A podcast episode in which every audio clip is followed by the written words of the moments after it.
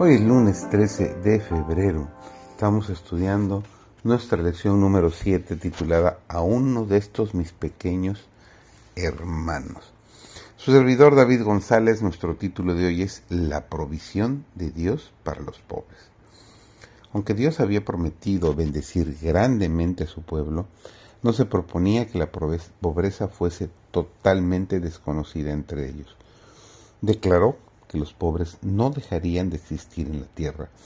Siempre había entre su pueblo algunos que le darían la oportunidad de ejercer la simpatía, la ternura y la benevolencia. La ley de Dios le daba al pobre derecho sobre cierta porción del producto de la tierra. Cualquiera estaba autorizado para ir cuando tenía hambre, al sembrado de su vecino, a su huerto o a su viñedo, para comer del grano o de la fruta hasta satisfacerse. Obraron de acuerdo con este permiso los discípulos de Jesús cuando arrancaron espigas y comieron del grano al pasar por un campo cierto sábado. Toda la rebusca de las mieses, el huerto y el viñedo pertenecían a los pobres. Cuando cegares tu mies en tu campo, dijo Moisés, y olvidares algunas gavilla en el campo, no volverás a tomarla. Cuando sacudieres tus olivas, no recorrerás las ramas tras ti. Cuando vendimieres tu viña, no rebuscarás tras ti, para el extranjero, para el huérfano y para la viuda será. Y acuérdate que fuiste siervo en la tierra de Egipto. Nos dice Deuteronomio 24, 19 al 22. Debiéramos estudiar e imitar al modelo, para que el Espíritu que mora en Cristo pueda morar en nosotros. El Salvador no fue encontrado entre los exaltados y los honorables del mundo. No pasó su tiempo entre aquellos que buscaban lo fácil y el placer. Anduvo haciendo bien.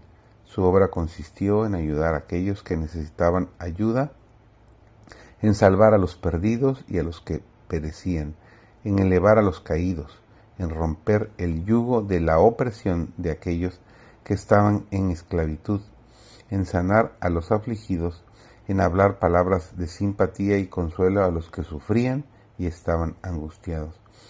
Se nos pide que copiemos este modelo. Levantémonos y pongámonos a trabajar, procurando bendecir al necesitado y confortar al angustiado.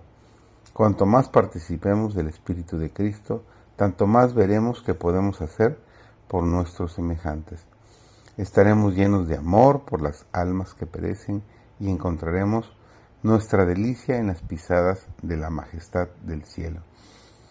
Para muchos la vida es una lucha dolorosa, se sienten deficientes, desgraciados y descreídos. Piensan que no tienen nada que agradecer. Las palabras de bondad, las miradas de simpatía, las expresiones de gratitud serían para muchos que luchan solos como un vaso de agua fría para un alma sedienta. La una palabra de simpatía, un acto de bondad, alzaría la carga que doblega los hombros cansados. Cada palabra y obra de bondad abnegada es una expresión del amor que Cristo sintió por la humanidad perdida. Hay dulce paz para el espíritu compasivo, una bendita satisfacción en la vida de servicio desinteresado por el bienestar ajeno. El Espíritu Santo que mora en el alma y se manifiesta en la vida, ablandará los corazones endurecidos y despertará en ellos simpatía y ternura. Lo que sembremos, eso segaremos. Bienaventurado el que piensa en el pobre. Jehová lo guardará y le dará vida.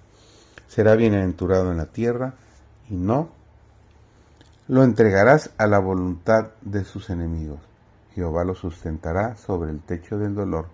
Mullirás toda su cama en su enfermedad. Salmo 41, 1 al 3. Que el Señor te acompañe durante este bendecido día.